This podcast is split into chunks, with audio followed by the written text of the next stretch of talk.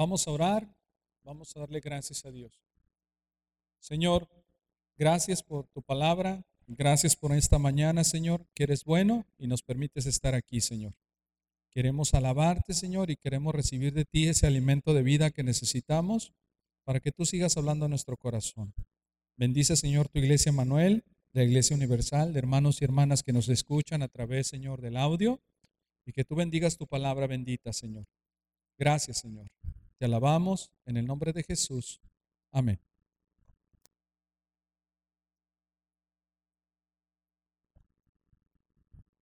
Entonces vamos a Efesios capítulo 4, donde vamos a ver esta enseñanza acerca de la unidad del Espíritu. Y algo muy importante para aprender, mis queridos hermanos, es que el Señor permite a cada uno de sus hijos avanzar en fe y perseverar ante la adversidad. Comencé antes de, tener esta palabra de oración diciendo que este año que Dios nos ha dado vida, el año 2020, es un año de retos para nosotros de seguir buscando al Señor. No podemos menguar en algo a lo que hemos sido llamados, hermanos. No podemos mirar atrás. Nosotros le cantamos al Señor eso. No vuelvo atrás, no vuelvo atrás. Porque tenemos un estilo de vida nuevo y diferente. Ahora, cuando vemos lo que ocurre en la iglesia de Cristo, en la reunión local de cada asamblea, de cada congregación, nos damos cuenta que año a año, año tras año, tenemos ese reto de seguir perseverando, de seguir sirviendo, de seguir buscando al Señor y de poder mirar que algunos más no lo hacen. Y tiene que venir a nuestro corazón el deseo de no mirar nuestra condición, sino mirar a Cristo. En Efesios capítulo 4, versículo 1 al 6, que son los versos que vamos a ver esta mañana, el apóstol Pablo escribe estando preso. Esta es una de las epístolas conocidas como epístolas de la prisión. Él está preso por causa de la fe.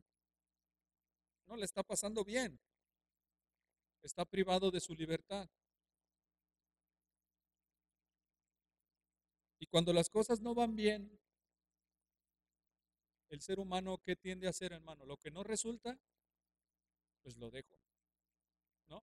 Estamos acostumbrados a esto. Si no funciona, no me conviene. Pues al apóstol Pablo no le estaba yendo bien. Él estaba preso. Pero su condición no hacía menguar su fe. O sea que el apóstol Pablo no vivía en base a cómo le iba en la vida. El apóstol Pablo vivía para la gloria de Dios. Si tú piensas que tu vida y mi vida van a girar en torno a cómo nos va, vamos a menguar. Porque cuando nos vaya mal, entonces tomaremos el error de pensar como algunos, de decir, he estado mucho tiempo buscando a Dios y no me funcionó. No me funcionó. He estado tanto tiempo en la iglesia, tantos años, yo sé mucho de Dios. Y ve, veme cómo estoy, cómo está mi vida. No me funcionó, ¿para qué? Y es que las cosas no son así. Si pensamos desde esa perspectiva, ¿dónde está Pablo? Entre más obedecía al Señor, ¿qué le pasaba? No podemos pensar así. Porque Pablo confiaba que siendo obediente a Dios, el sufrimiento era la voluntad del Padre Celestial. Ahora, hay detalles muy importantes que aprender. Un sufrimiento que viene por causa de la desobediencia y un sufrimiento que viene por la causa de la voluntad de Dios, que es por causa del Evangelio.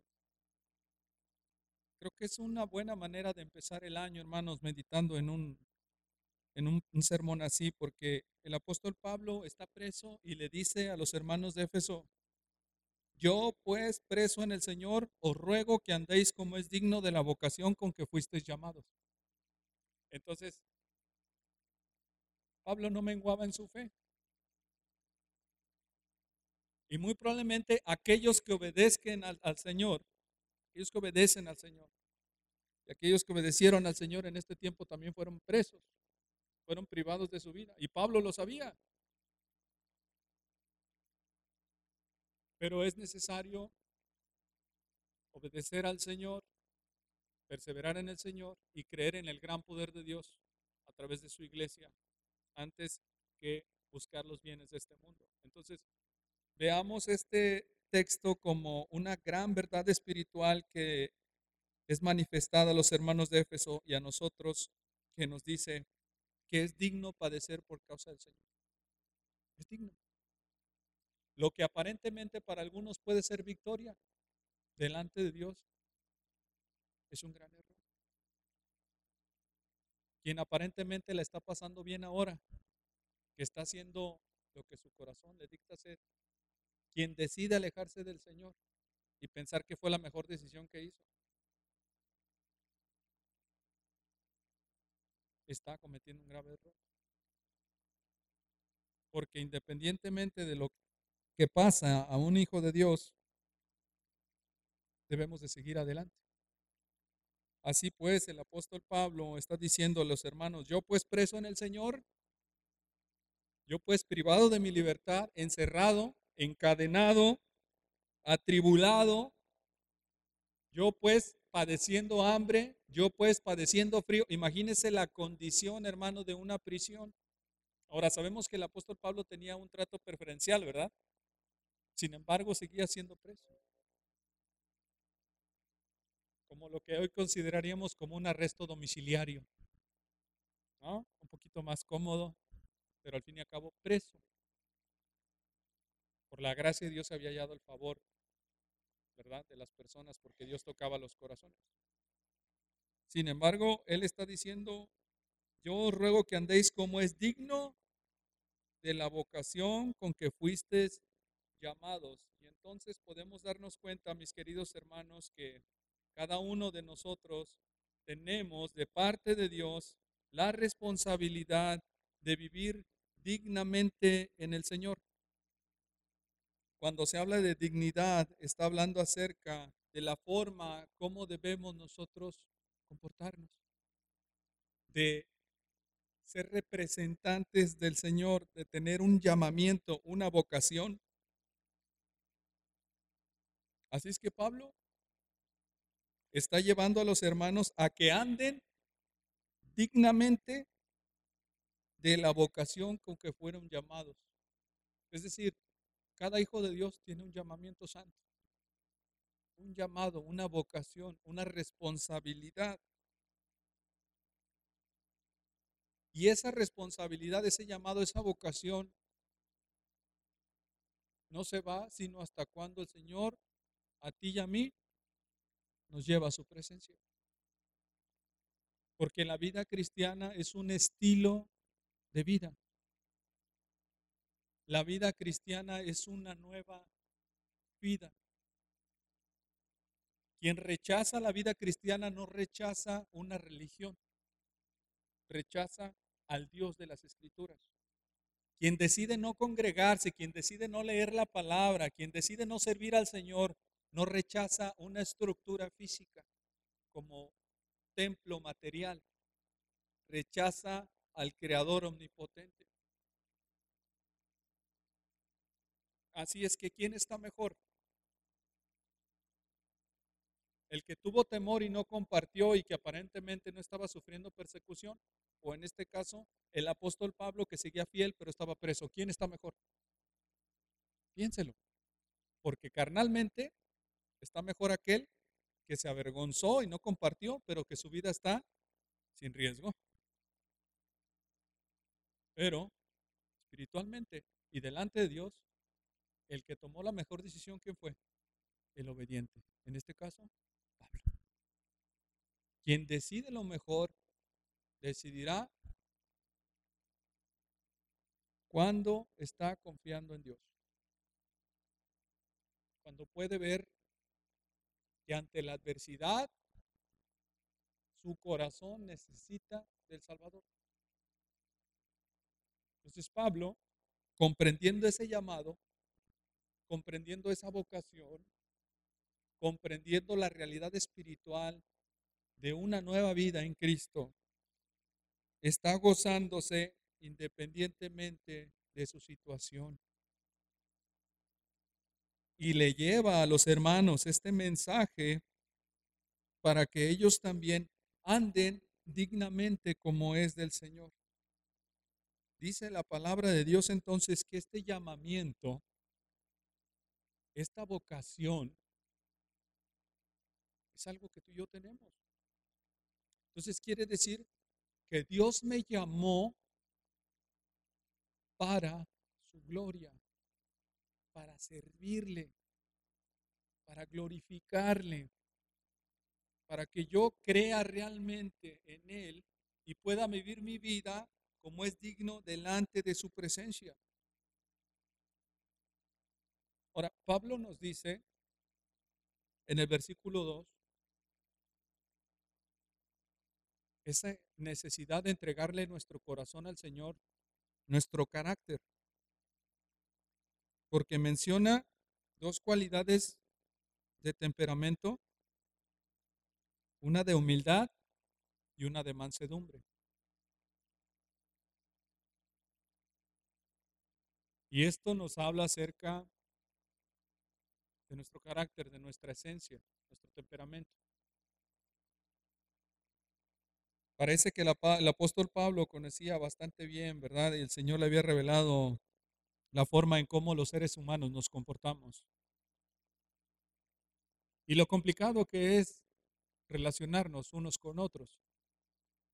Así es que en esta vocación con que fuimos llamados, este llamamiento santo, este andar dignamente, tenía que ser acompañado con mucha sabiduría, porque trabajar todos juntos en el Señor en muchas ocasiones lleva a conflictos, a roces, a diferencias, a problemas. Y lo más cómodo es tomar decisiones, decisiones que vienen con cortar relaciones. Tuvimos un problema y entonces pues nos separamos. Tenemos conflicto, no nos hablamos, ¿verdad? No nos relacionamos. Esas son las decisiones fáciles, porque no queremos batallar.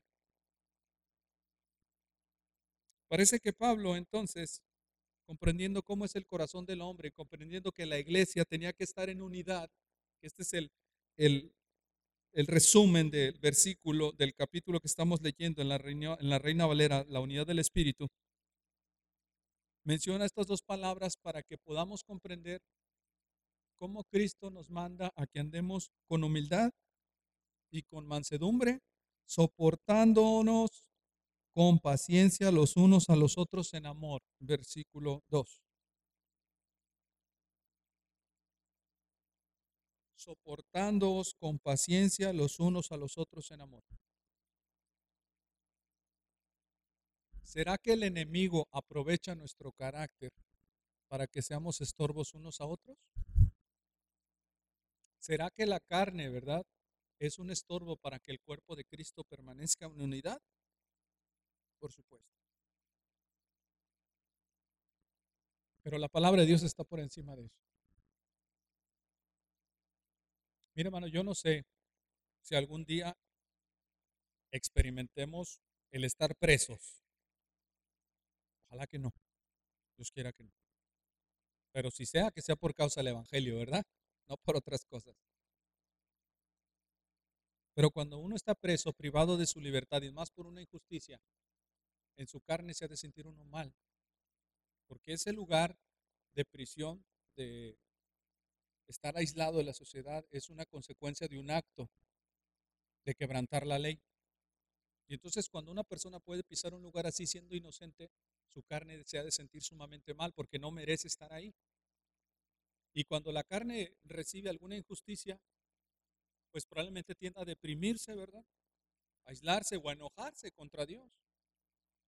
Porque en su experiencia, en su condición, es probable que se piense que no se merece vivir así, no se merece vivir eso. Pero la palabra de Dios nos dice que la unidad del Espíritu va a permitir que nosotros ejerzamos esa humildad y esa mansedumbre en la adversidad, hermano. No importa cómo seamos, no importa nuestro carácter, no importa lo que sucede alrededor, ante los problemas, la adversidad, podemos soportarnos unos a otros en amor, porque nosotros amamos a Cristo. ¿Por qué soportas al hermano? ¿Por qué soportas a la hermana? Ahora, hay que entender algo. Cuando se menciona soportar en amor, implica realmente el amor del Espíritu Santo. Es algo difícil de entender, ¿no? ¿Cómo, cómo alguien que está causándote un daño, uno lo puede amar? Difícil. Difícil de comprender. ¿Y cómo el Señor nos pide estas cosas? Si alguien me lastimó, si alguien habló de, forma ofensiva, si alguien murmuró en contra de mí, si alguien hizo algún mal hacia alguien de mi familia, si alguien trató mal a alguien de mi familia, ¿cómo yo poder amarlo cuando en mi corazón siento así punzadas cada vez que lo veo o la veo? Ah, ah. ¿Qué es esta palabra soportar? En amor. Y esta palabra soportar en amor tiene que ver con la manera de perseverar por encima en una unidad sincera delante de Dios, comprendiendo realmente que somos diferentes, hermanos. Y que si siendo nosotros espirituales, mayormente espirituales, soportemos a los débiles, como dice la epístola a los Romanos capítulo 15, versículo 1. Si somos fuertes, Debemos de soportar las flaquezas de los débiles y no agradarnos a nosotros mismos, dice la palabra. Entonces, este soportar en amor implica realmente una muestra sincera, verdadera, de comprensión ante cualquier situación que empiece a generar conflicto, de paz del espíritu. ¿Cómo es posible esto? Bueno, piensen en el gran ejemplo del Señor. Usted amaría a alguien que le entregaría por unas monedas? ¿Que sabe que lo traicionaría? ¿Que sabe que estaba maquinando un plan para entregarlo? Jesús lo hizo. Él soportó en amor y él amó de verdad. No amó con hipocresía. Entonces, cuando estamos hablando de soportar en amor, estamos hablando de un espíritu de mansedumbre. Y la mansedumbre tiene que ver con una dulzura, con una con una, un alma apacible. De tal manera que esto es necesario en la iglesia del Señor, en el cuerpo de Cristo. Y la mansedumbre es aquel dominio propio que el Espíritu Santo nos da. Entonces, Dice la palabra de Dios que el fruto del Espíritu es amor, gozo, paz, paciencia, benignidad, bondad, fe, mansedumbre y templanza. Entonces, cuando hablamos de mansedumbre, esa mansedumbre apacible, esa esencia de carácter, ligamos también el dominio propio para ejercer aquella capacidad que en mi carne es imposible de manifestarse, pero en el Espíritu de Dios visible, llevada a cabo. Dice la palabra de Dios, yo pues preso en el Señor os ruego que andéis como es digno de la vocación con que fuisteis llamados, con toda humildad y mansedumbre, soportándoos con paciencia los unos a los otros en amor. Y si nosotros queremos crecer espiritualmente, tenemos que ser sabios para poder nosotros bendecir a los hermanos y no ser de tropiezo. poder ser luz a los hermanos y no ser de tropiezo. Vemos en las circunstancias de la vida, mis queridos hermanos, estos estorbos que existen. Vemos estos desánimos, vemos estas luchas, vemos enfermedades, vemos conflictos, problemas, necesidades. Pero debemos de confiar, mi querido hermano, que en las circunstancias no deben hacer menguar nuestra fe. Sea cual sea la condición, no podemos menguar en nuestra fe. Debemos de nosotros creer en Dios, que la responsabilidad de cada uno de nosotros como ovejitas del Señor es estar prestos para ser parte de mantener la unidad del cuerpo. O sea que la responsabilidad no es solamente pastoral, hermanos. Dice la palabra de Dios en el versículo 3, ligando lo que ya hemos explicado, solícitos en guardar la unidad del Espíritu.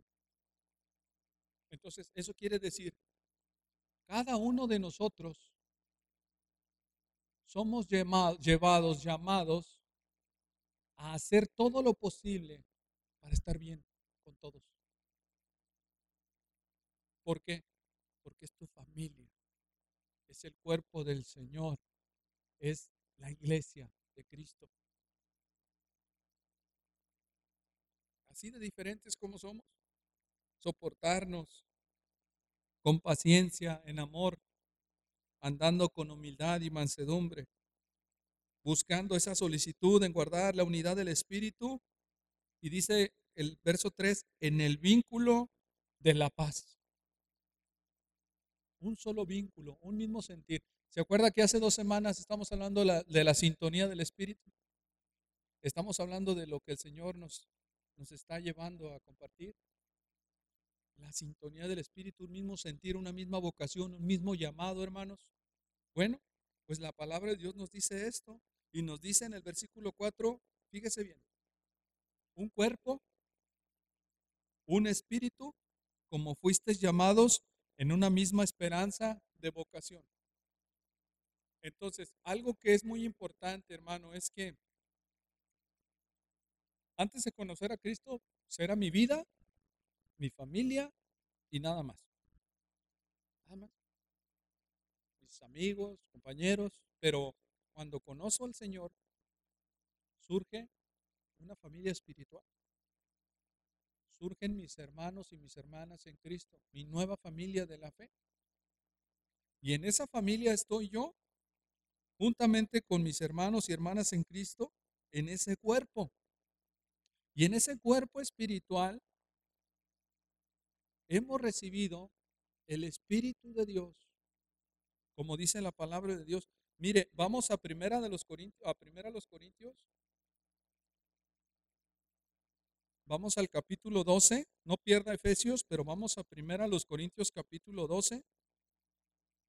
Primera a los Corintios capítulo 12 y busquemos el versículo 11. Primera a los Corintios capítulo 12, versículo 11.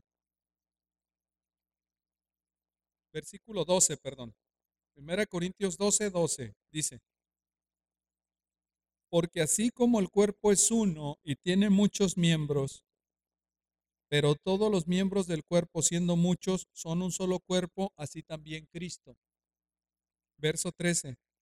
Porque por un solo espíritu fuimos todos bautizados en un cuerpo, sean judíos o griegos, sean esclavos o libres, y a todos se nos dio a beber de un mismo espíritu.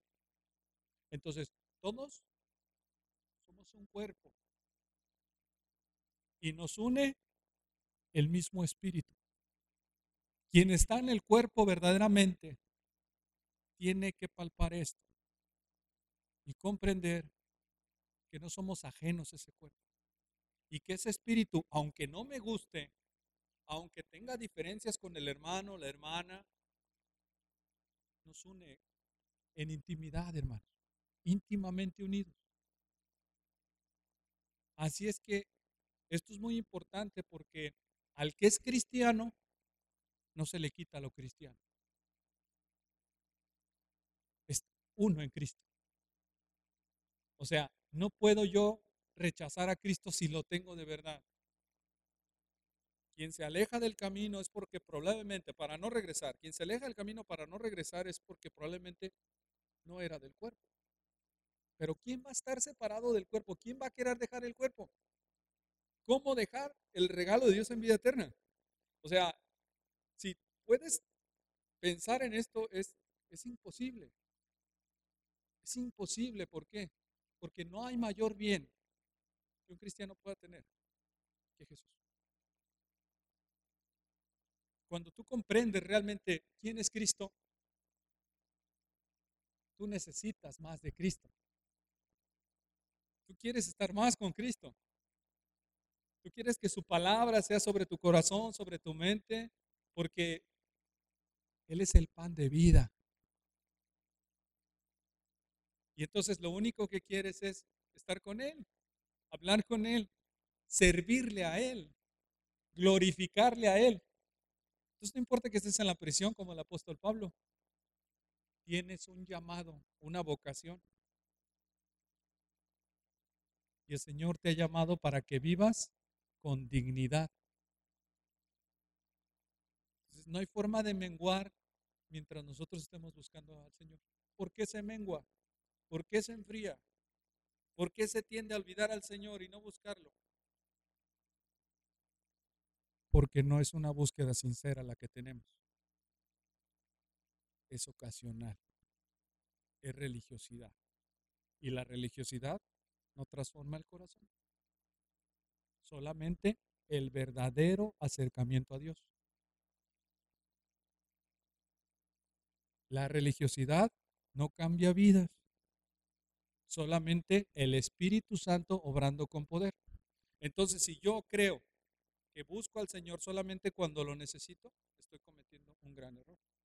Y si yo creo que voy a estar bien sin buscar a Dios, estoy cometiendo otro gran error. Lo que Pablo creía es que aún estando en la cárcel, Dios estaba con él.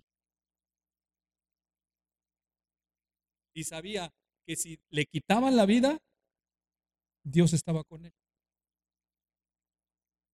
Y sabía que él ya iba a partir, porque dice la palabra de Dios en 2 de Timoteo capítulo 4, mi tiempo de partida está cercano.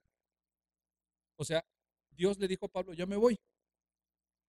No sabemos cómo, porque en la palabra de Dios no describe. Algunos creen que fue decapitado. Pero ya me voy.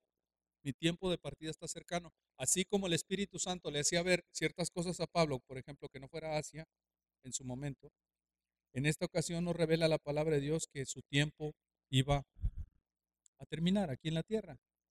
¿Y qué es lo que decía Pablo? Pues me voy, pero me voy con él.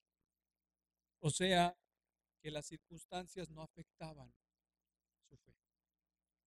Si nosotros sentimos ganas de menguar, es porque estamos viviendo religiosamente y no en santidad. No se puede menguar cuando la flama de Dios está ardiendo en el corazón del hombre. No se puede. No se puede, hermanos. He tenido la oportunidad de estar con personas que están cerca de morir. De estar con ellos en la cama cuando están postrados. Y muchos de ellos, ¿sabe qué quieren hacer? Predicar.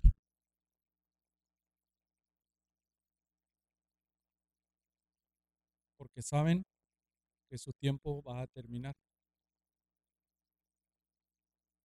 Así debemos vivir todos los días. Buscar a Dios. Nuestra condición no debe de ser limitante para la búsqueda del Señor. Así es que mi querido hermano, esta solicitud que se nos pide para guardar la paz tiene el enfoque de la unidad del Espíritu para que nosotros sigamos adelante con la vocación con que fuimos llamados. En un cuerpo en una misma vocación, un mismo llamamiento santo, la vocación de ser siervos, siervas para la gloria de Dios. Y dice la palabra de Dios, versículo 5, un Señor, una fe, un bautismo, versículo 6, un Dios y Padre de todos, el cual es sobre todos y por todos y en todos. Ahí se menciona la Trinidad. Dice, vea, un Señor, una fe, un bautismo. Y podemos ver que este bautismo, ¿verdad? Primeramente comienza con el Espíritu Santo cuando llega a la vida de los creyentes. El bautismo del Espíritu. Un Señor, una fe, un bautismo, como habíamos visto en 1 Corintios capítulo 12, versículo 12. Y dice, un Dios y Padre de todos, es el cual es sobre todos y por todos y en todos. Entonces, un Señor, Cristo. Y el bautismo en referencia a lo que hace el Espíritu Santo de Dios. Y un Dios y Padre de todos, que es sobre todos y por todos y en todos. Hermano, cuando dice que Dios es Padre de todos y es sobre todos, ¿qué significa eso? Que no hay nadie por encima de Él. Entonces, interesante porque, a ver, no hay nadie por encima de Él. Es, dice, esa palabra dice, Él es sobre todos por todos y en todos. Entonces, Él está por sobre todos, sobre todo y en todo. Eso significa que su palabra está por encima de quién? De la nuestra. Su autoridad por encima de la nuestra. Su majestad, su santidad, todo, todo está por encima de nosotros, todo Él. Y entonces si Él manda, nosotros qué tenemos que hacer?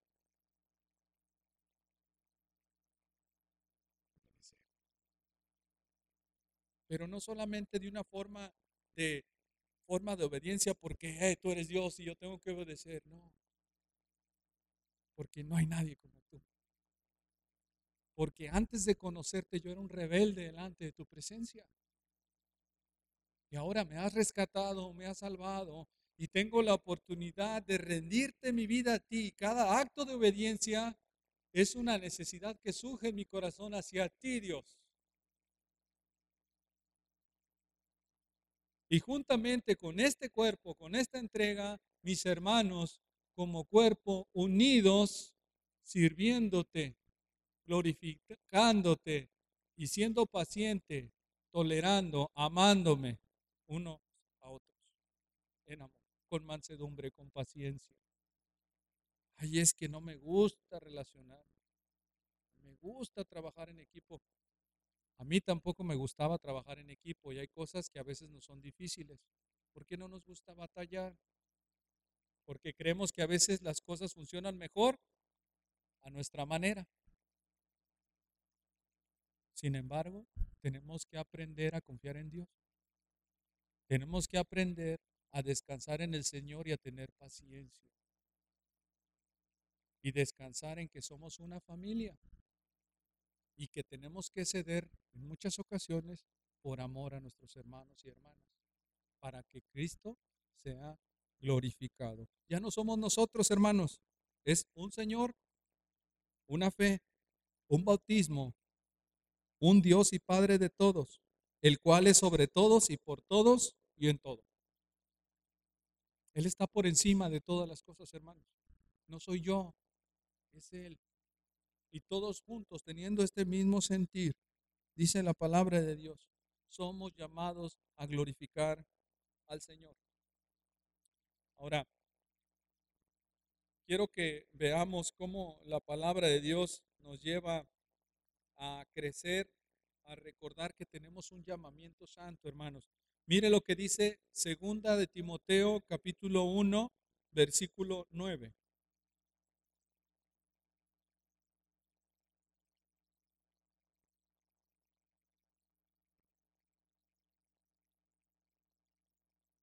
vamos a ver acerca del llamamiento santo, de esta vocación, de este llamado. Segunda de Timoteo capítulo 1, versículo 9. Dice, dice la palabra de Dios, segunda de Timoteo capítulo 1, versículo 9. Dice la palabra de Dios. Hablando acerca del Señor, dice, quien nos salvó y nos llamó con llamamiento santo, no conforme a nuestras obras, sino según el propósito suyo y la gracia que nos fue dada en Cristo Jesús antes de los tiempos de los siglos. O sea, antes de que los cielos y la tierra fueran formados, el Señor ya sabía quiénes habrían de conocerle como su Salvador. Porque Él es omnisciente, Él es omnipotente, Él es Dios.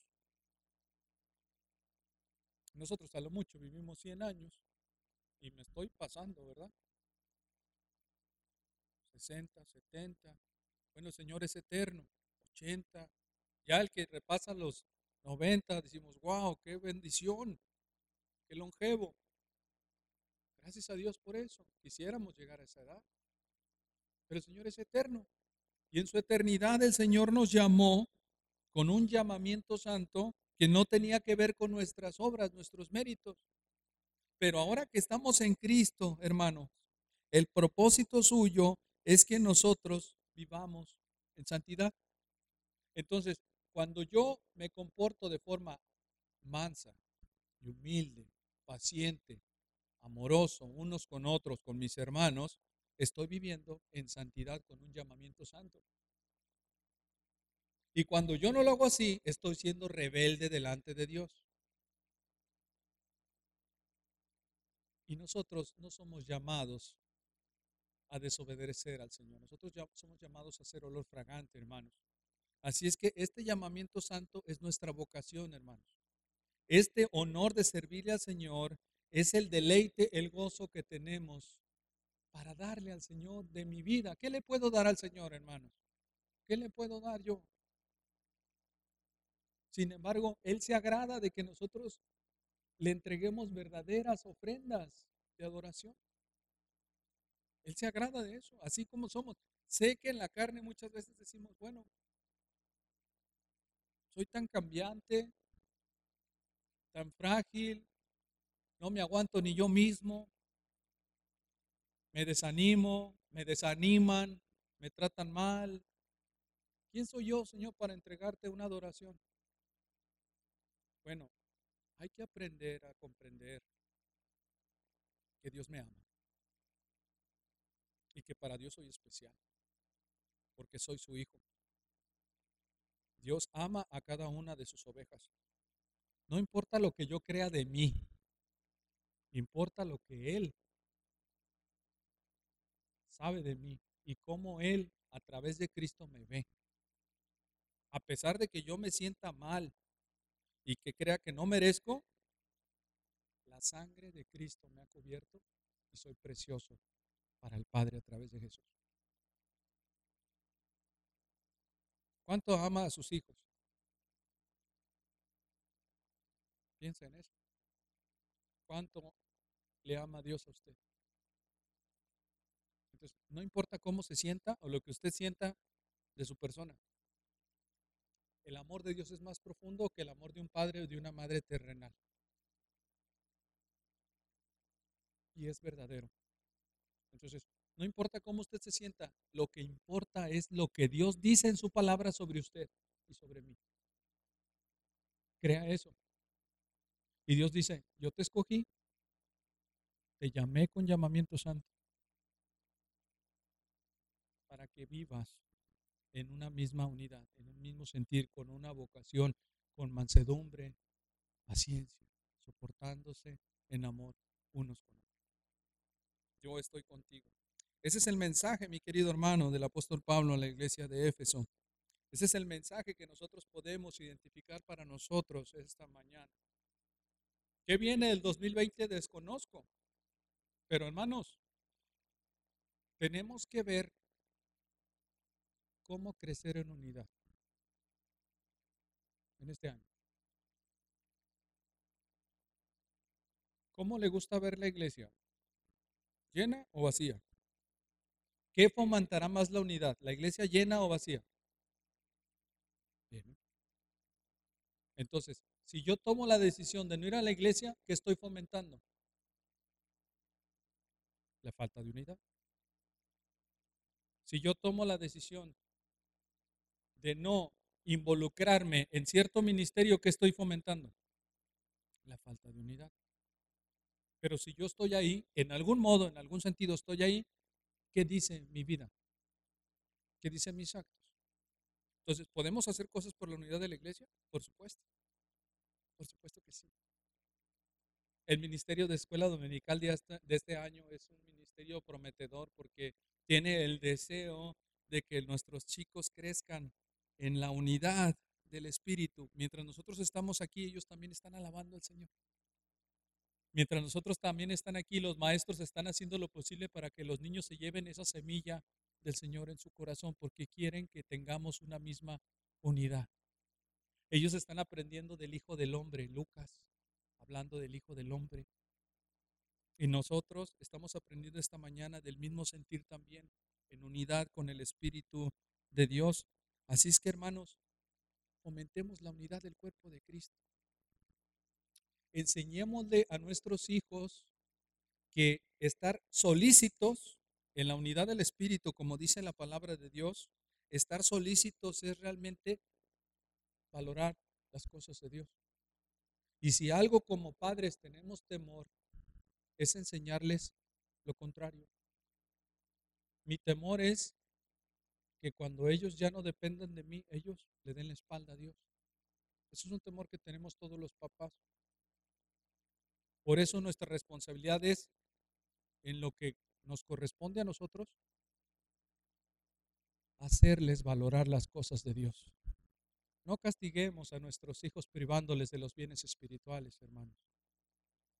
No cometamos el error de privarlos de las relaciones de bendición en la iglesia.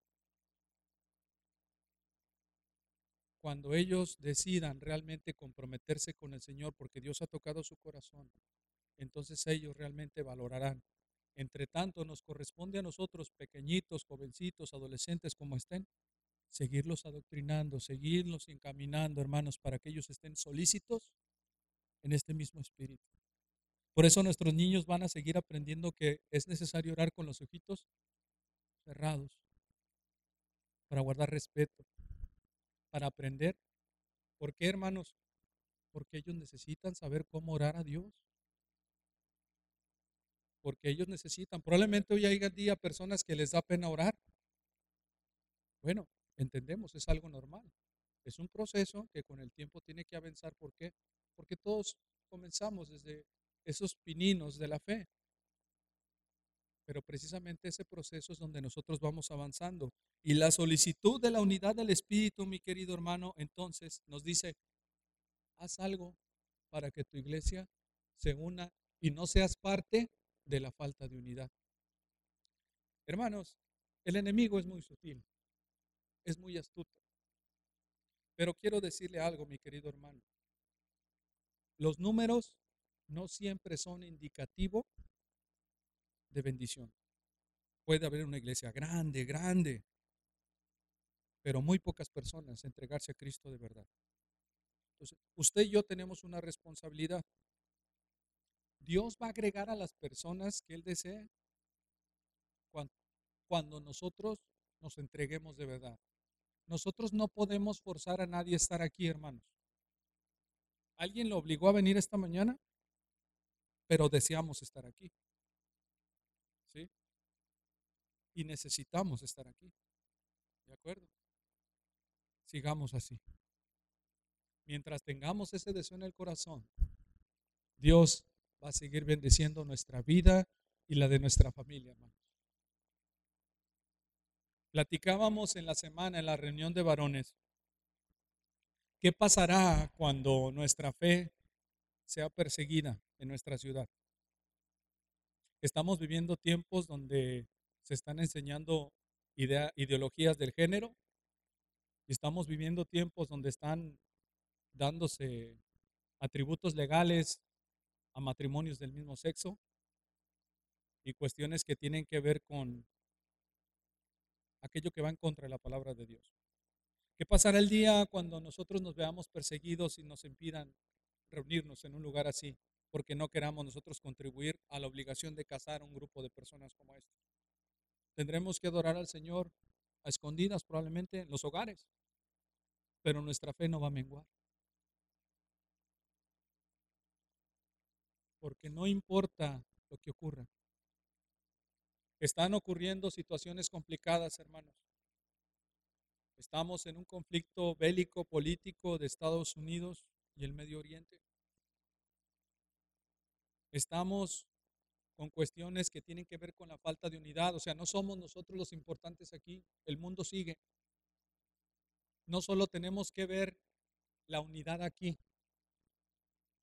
tenemos que orar para que la gente conozca a Cristo, por aquellas vidas que se pueden perder con situaciones así. Entonces Dios quiere que nosotros nos arrodillemos, oremos. Y es el tiempo, hermanos, cuando nosotros tenemos que dejar de ser el centro. Es el tiempo de empujar, es el tiempo de crecer, es el tiempo de ver qué hay en tu iglesia que se necesita.